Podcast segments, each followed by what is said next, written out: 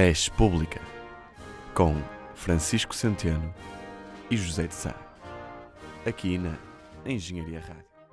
Bem-vindos, pessoal, a mais uma edição do Res Pública. Antes de mais, não se esqueçam de subscrever e eh, darem like e partilharem nas vossas redes sociais para os vossos amigos ouvirem o mais uma edição do Res Pública. Eh, aqui sou eu, José de Sá. Comigo tem, como sempre, Francisco Centeno. E eu vou trollar o meu mano Zé. Não, eh, coisas importantes. Vamos falar de coisas importantes hoje. Por acaso não vamos falar de coisas muito importantes, acho eu. São moderadamente importantes e relevantes para o Epá, panorama que social. semanas ao mesmo tempo preenchidas, mas de certa maneira bem chatas.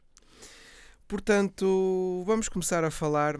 Ah, preenchidas, obviamente, porque Bruno de Carvalho ocupa muita da imagem quando aparece na Pois é, televisão. meu.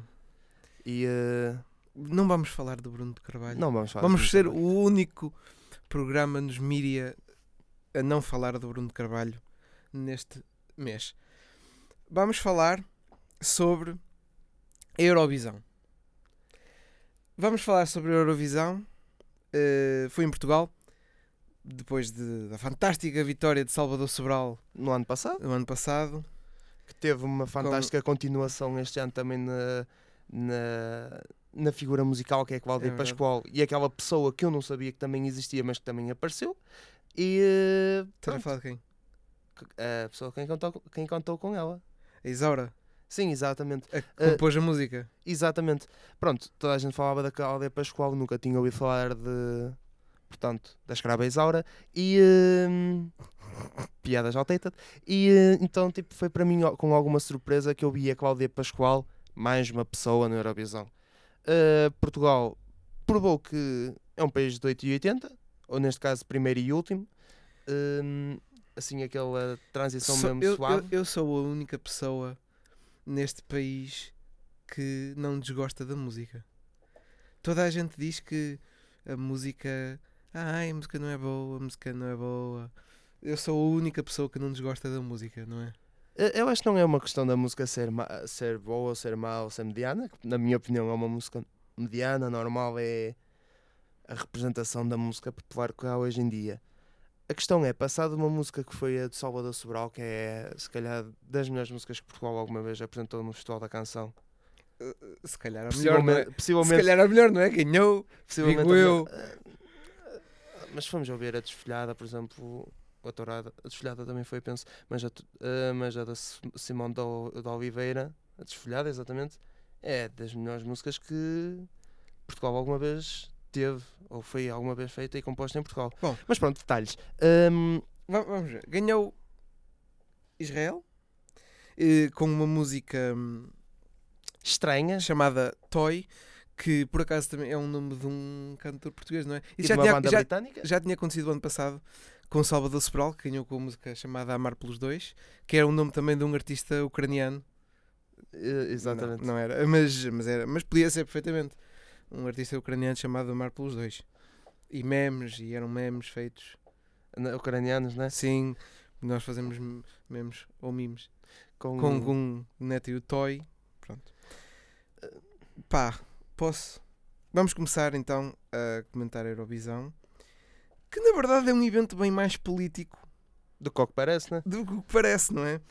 Ahm, primeiro, já sabe, a Eurovisão é um, um evento muito, muito politizado. Ah, antes, nunca esquecendo que foi a melhor Eurovisão de sempre. Sim, claro, porque foi feito em Portugal. Tudo o que é feito em Portugal é melhor sempre.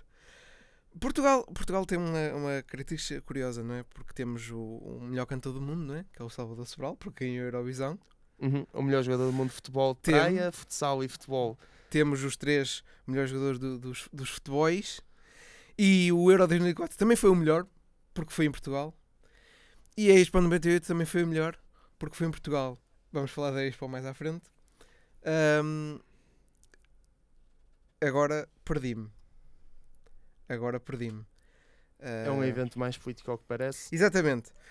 Para já porque não, eh, a organização proíbe mat- material político, entre aspas, na, na Eurovisão. Supostamente não se pode entrar com certos tipos de bandeiras ou cartazes. A verdade é que eu vi bandeiras do País Basco, por exemplo, na emissão. Ahm, Mas engraçado, engraçado, era mesmo, é mesmo termos visto uma, uma bandeira da Palestina na atuação de Neta, a artista que ganhou por Israel. É, seria um, um dado interessante. É, é, caso, que- é caso para a Palestina dizer a Israel eh, I'm not your toy.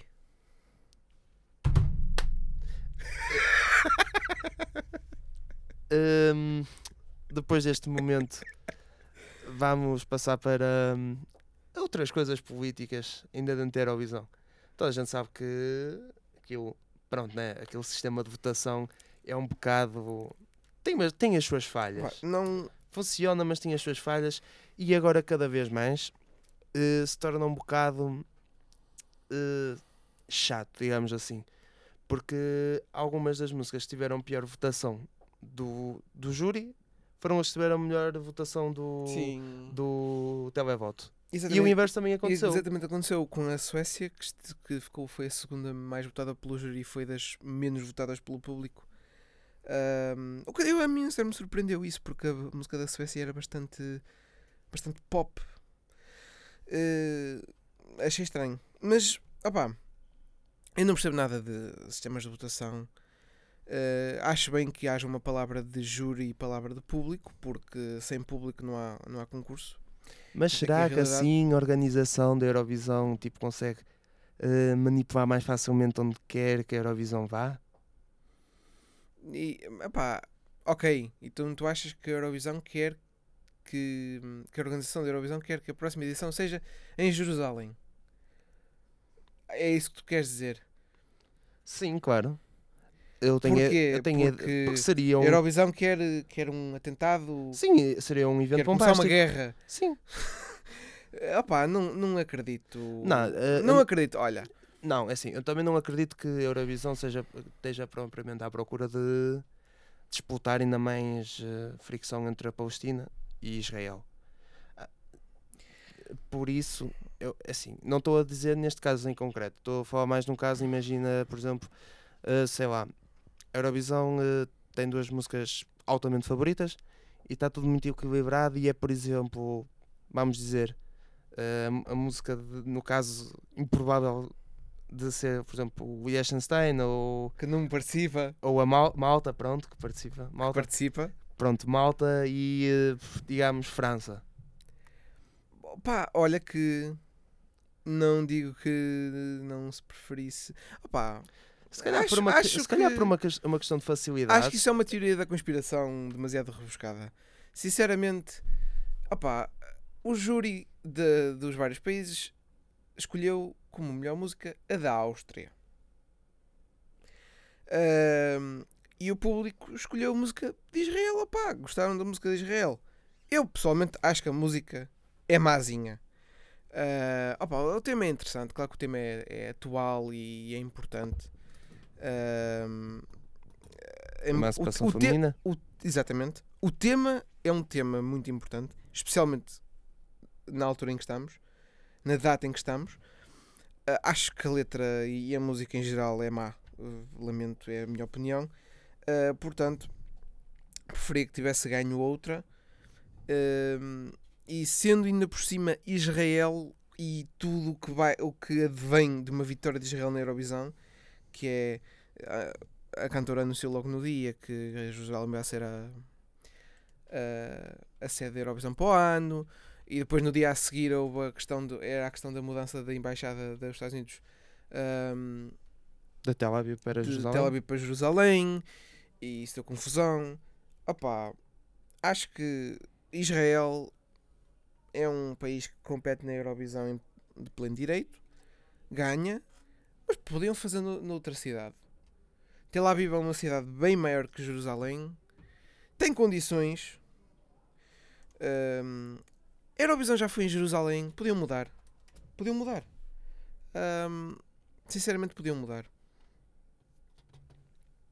É a minha opinião. Podiam fazer em Tel Aviv. Ou até noutra cidade. Ah pá, é a questão de.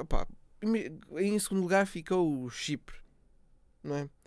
Não é que Nicosia também seja uma cidade livre de problemas. Sim, sim. Mas opá, pronto, ok, é o que eu digo.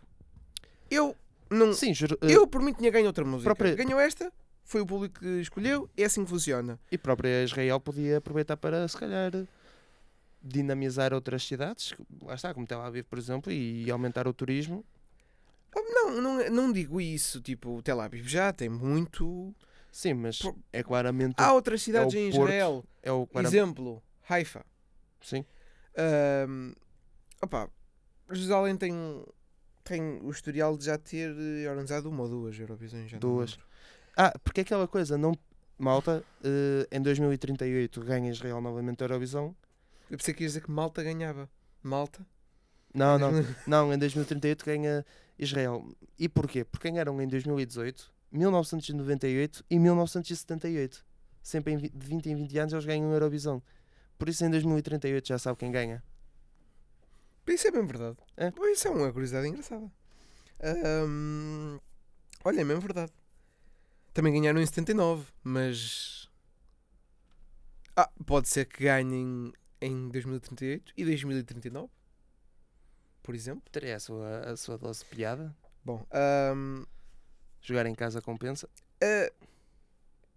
a opinião aqui geral é, acho que é, é de que devia ser organizada noutra cidade que não Jerusalém Para não... para não arranjar mais problemas. Exatamente. eh, porque se calhar a Eurovisão já está demasiado politizada. Mas, mas a questão da Eurovisão é que sempre foi demasiado politizada. Toda a gente sabe que de Espanha e de França e outro país aleatório vem 12 pontos para Portugal. Ou 10, ou 8, depende. Mas eh, Eu percebo o que queres dizer. Lá está o, aquele momento de sempre quando vêm as, hum, as delegações de Chipre e da Grécia, já sabe que trocam os 12 pontos entre, ela- entre elas, já sabe como é que é, e o mesmo acontece entre outros países. Por exemplo, acontecia antes entre a Irlanda e o Reino Unido, ou entre os países nórdicos entre os países nórdicos, por exemplo. Portanto, Israel. Opa. Israel ganhou porque o público gostou da música. independente, independentemente mesmo da qualidade da, da tal. Mas pronto, penso que também não há muito mais a dizer sobre a Eurovisão, não é? Exatamente. É, vai- era estar sempre a bater no ceguinho agora. para o ano eh, vamos levar. Ninguém sabe.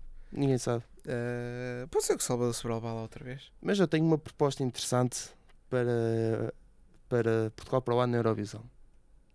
Quem é que lançou ontem uma música de verão? Maria Leal. Ah, pois é. Maria Leal poderia ser uma fiel representante de, de Portugal. É assim, eh, para fazer figuras tristes e vergonhosas, não havia mal nenhum, visto que Portugal já levou nomes como, por exemplo, Homens da Luta, né?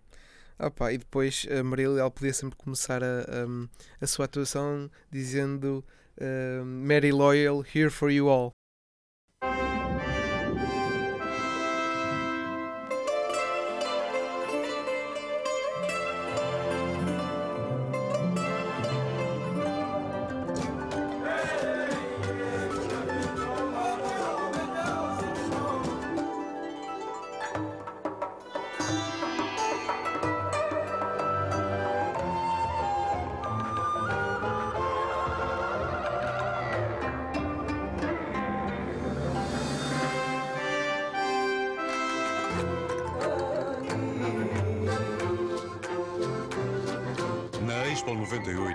os povos de todo o mundo vão encontrar-se para conhecer melhor aquilo que os une.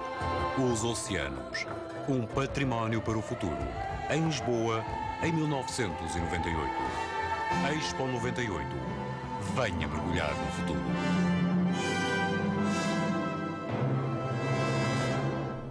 Ora, a Eurovisão só pôde acontecer nos moldes em que aconteceu em Portugal devido à Expo 98.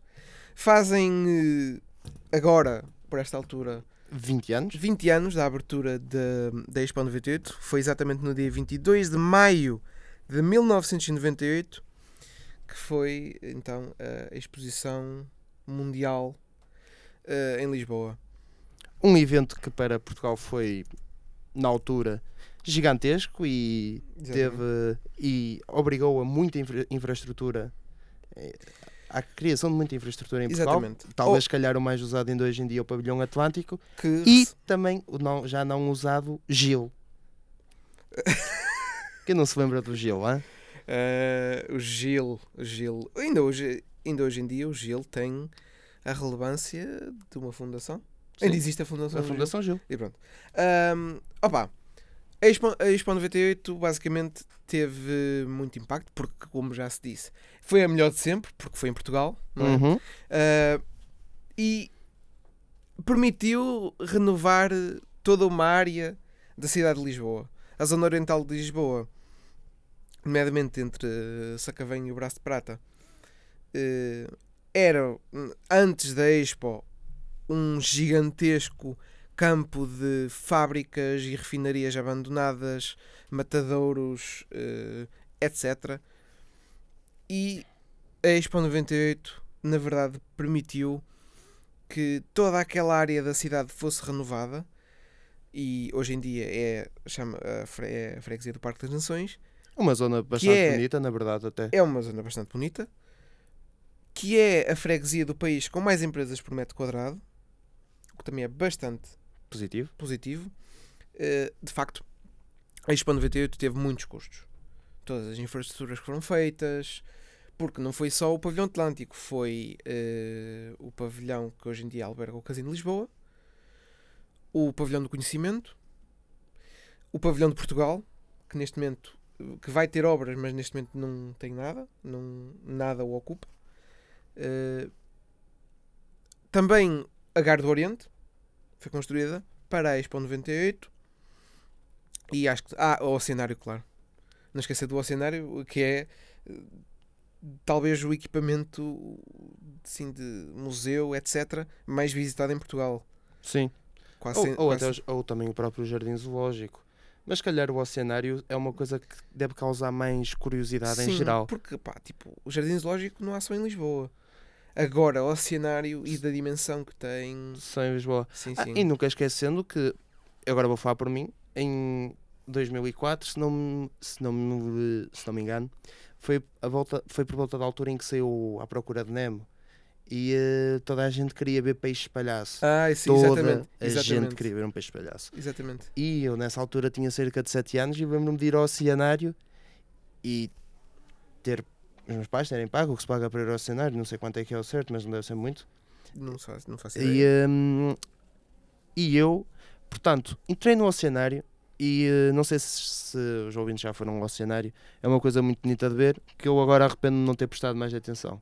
Cheguei a ver as lontras, Euse- as lontras né? Eusébio e, E eh, Amália. e Amália, ainda eram vivas, e, eh, e eu, portanto, fiz. Eu parecia o Zayn Bolt.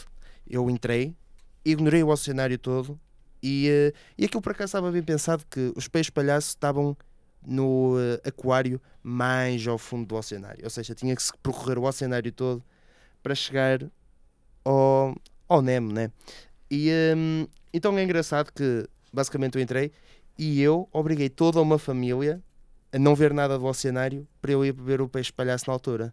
Ou seja, eh, desculpa mãe e pai, mas eu na altura, como criança que gostava muito de filmes de animação da Pixar, portanto eu devo ter, devo ter batido o recorde do oceanário de menos tempo lá dentro. Opa, eu.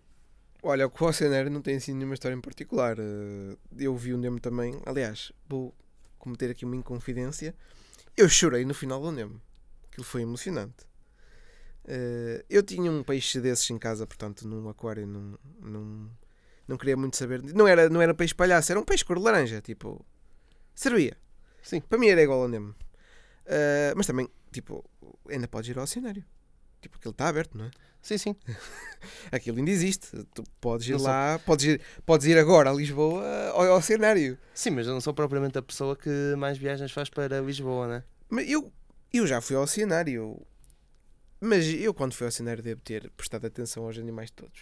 Para mim, aquilo devia ser tipo. Eu acho que a coisa que, que como criança, mais te impressiona no cenário é como o raio é que aquilo tem lá tubarões e assim, não é? Sim, e acho- como é que eles não partem aquele vidro que separa? Isso para mim é que é. ou então como não comem os outros peixes todos. E se calhar até comem. É, provavelmente. Uhum. Eh, bom, ao cenário já à parte, ehm, há outra obra bastante importante do, da Expo 98. Não é bem da Expo, mas foi na altura feita, que foi, Os teleféricos. eu, eu ia dizer, Ponte Vasco da Gama, Ah. que supostamente é a maior ponte da Europa, porque, claro, é Portugal, não É é? Portugal, exatamente. Temos de ter. uh, porque nós fizemos a maior ponte da Europa. E isto, a verdade é esta: tipo, Portugal fez a maior ponte da Europa para poder ter feito a feijoada. A Exatamente. feijoada para o recorde do Guinness. Exatamente. Porque o que importa- para, para depois a féria fazer grande publicidade também. Uh, pois é, é verdade, foi patrocinado pela, por essa marca que. De detergentes. Exatamente. Opa. Isso é, é tão típico português. Fazer uma coisa para ser a maior da Europa, para depois fazer uma feijoada que é a maior feijoada do mundo. Isto é mesmo português. Uh, pá. Eu só imagino, eu só imagino as reuniões de entre as pessoas que estavam a delinear isto Ok, é Expo. A- a- Os organizadores da a Expo. Na verdade, o. e os primeiros ministros da altura e assim, e todas as pessoas que deram um aval para que isto acontecesse. Sabem o que é que era fiz, malta? Não era o Soares. Fiz, fiz, era fazer ainda feijoada. Exatamente. Ai, Portugal. Mas pronto, eh, pronto tivemos eh, direito, digamos assim, à Ponte da Gama, a uma toda uma zona reestruturada em Lisboa. Exatamente. Opa. De facto, há um, é um grande custo, não é? E provavelmente ainda hoje se está a pagar a Expo 98, não me admirava nada. É Portugal. Nós também temos de ter eh, a maior dívida do mundo, se for preciso. Não é? Não temos, mas podia ser. Se calhar em porcentagem. Não, também não é. Também não é. Eh, fica, ficaria surpreendido, se calhar, com algumas porcentagens de dívida. Tipo o Japão com 250%. Por exemplo, não. por exemplo. Ahm, de facto, tem- teve, demasiado, teve muitos custos, mas se compararmos a Expo 98, por exemplo, com o Euro 2004, eu acho que a Expo 98 foi um acontecimento positivo. E Eh, muito mais benéfico para o trouxe país. os pai- países de todo o mundo para mostrarem as suas culturas eh, a Portugal, eh, a Lisboa, que em 98, e foi por isso que a Expo foi em 98, não é? Eram os 500 anos da chegada do Vasco da Gama à Índia. Eh, na data, na altura, não foi escolhida à toa. E se compararmos, lá está, se compararmos a Expo com o Euro 2004, foi muito, muito mais positivo o impacto da Expo do que o impacto do Euro 2004. Sim, até porque há pavilhões que não, hoje em dia não são usados. Sim, mas- só que tem, ainda se dá bastante utilidade à vasta gama, dá-se bastante utilidade ao cenário e também dá-se bastante utilidade ao pavilhão Atlântico, atualmente Claro, chamado mas- Altice Arena. Os pavilhões tinham todos um uso determinado para depois. Houve um que foi demolido, houve só um que foi demolido. O pavilhão de Portugal era suposto ser a presença do Conselho de Ministros. Acabou por não ser. Hoje em dia pertence. O edifício é propriedade da Universidade de Lisboa, penso eu. Eh, É o único que não está a ser utilizado. Tudo o resto está a ser utilizado. E se formos a ver, e o evento durou de maio a setembro, outubro. Portanto, se, é fazer as contas, não é? Citando, Quatro, o, cinco primeiro, citando o primeiro-ministro da época. É fazer as contas, Uhum, Guterres. uhum. E, e se formos a ver o Euro 2004, em que se fez. Estádios. três estádios para fazer para albergar 180 minutos de jogos do Euro 2004, por exemplo, né? Houve estádios que foram feitos que tiveram dois jogos. Ou lá está De- do Algarve. O, o estádio do Algarve, o Tam- estádio de Coimbra, o estádio de Leiria, o estádio de Aveiro. E se formos a ver, opa, acho que tem, teve um impacto muito, muito, muito positivo.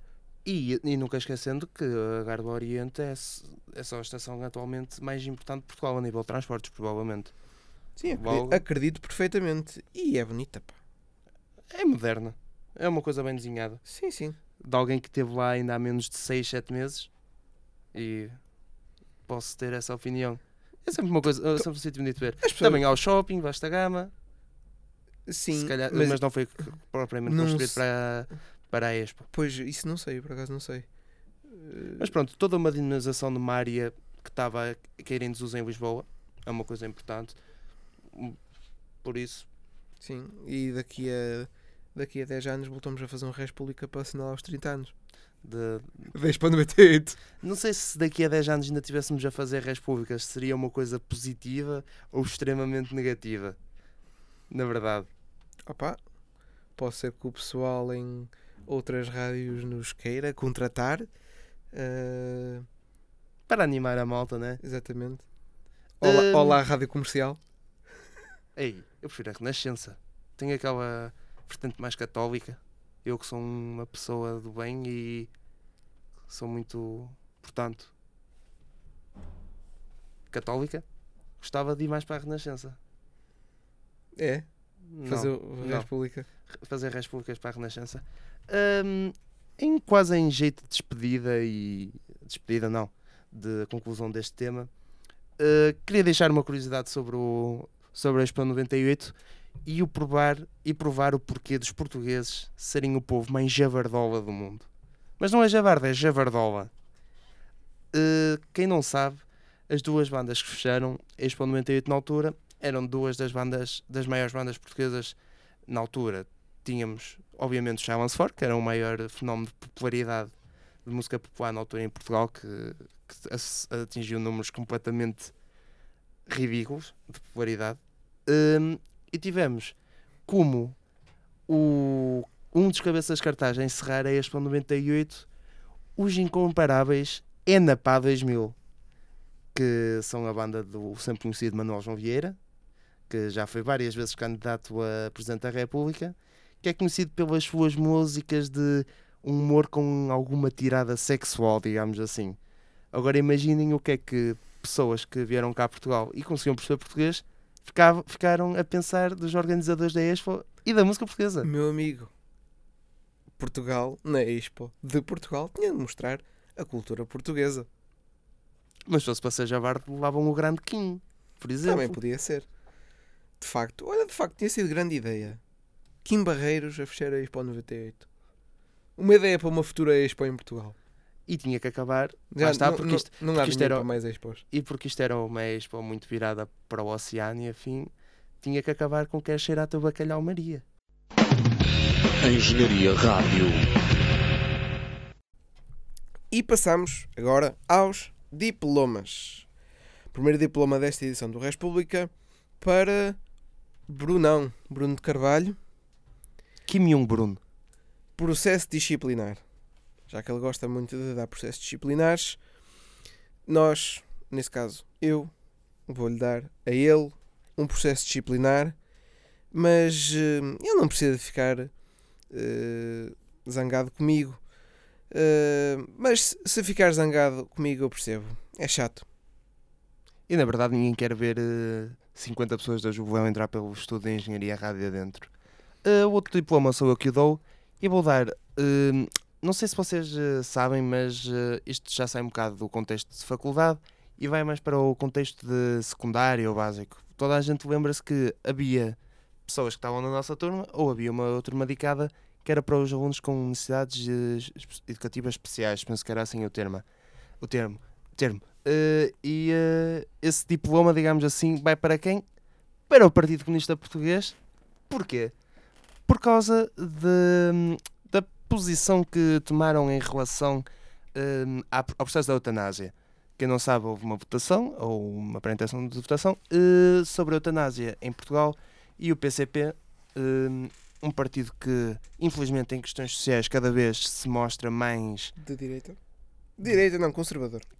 cada vez mais conservador e eh, um bocado desfasado da realidade em que estamos, eh, infelizmente votou contra hum, a eutanásia. Hum, devido a isso, dou-lhes este diploma, que não é uma coisa muito positiva. Engenharia Rádio. E vamos agora às previsões. Vai ser só uma previsão. A previsão é a seguinte. E por que não, eh, daqui a uns anos, se houvesse dinheiro, uma Expo no Porto? Podia ser interessante. O Porto podia também ter a sua maior ponte da Europa. Como. eh, Ou seja, ia tipo alguns tipo do não, não, Freixo, Não, não. da não, ponte não. Fre- fazia-se ali uma curva na ponte do Freixo até ali à ponte de Dom Luís. podia ser como no Herman Enciclopédia su- sugeriu uma ponte que liga eh, Porto e Viana por mar, não é? Uhum. Que era bem positivo. E lá está, citando eh, Maria Rueff na altura, podíamos ir à praia de Moledo. Mais depressa. Hum, não esquecendo também dos nomes que os pavilhões teriam, algo como o pavilhão das tripas, o pavilhão, o pavilhão francesinha. Hum, e pronto, penso que também ia ter um oceanário E- interessante. É, é exato. No caso, seria um tripanário. Exatamente, um tripanário. E, e podíamos também eh, ter uma zona da cidade eh, renovada, eh, completamente hum, remodelada em termos urbanísticos. É sugerir uma. E também não nos podemos esquecer dos nomes que iriam encerrar essa Expo. Nomes como, por exemplo, Ornatos Violeta, talvez se rejuntassem, ou Ex-Wife, Ou o Grande King. o Grande King. Foi esta edição do Res Pública. Uh, Vemo-nos daqui a duas semanas, esperemos nós. Esperemos que até lá também os vossos exames vos corram bem e apresentações e, e, e todo o resto tenham para fazer, não na vida só da universidade, mas na vida pessoal também. E como falámos do tema da Expo, uh, achámos por bem acabar com uma de, uh, talvez a maior música da banda que encerrou a Expo.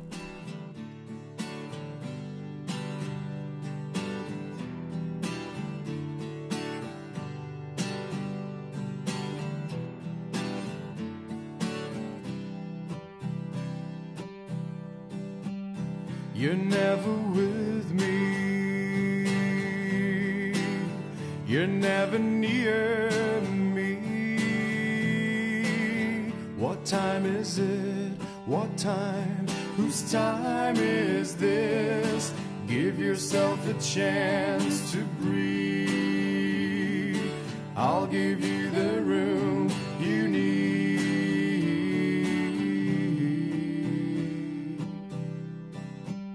You're never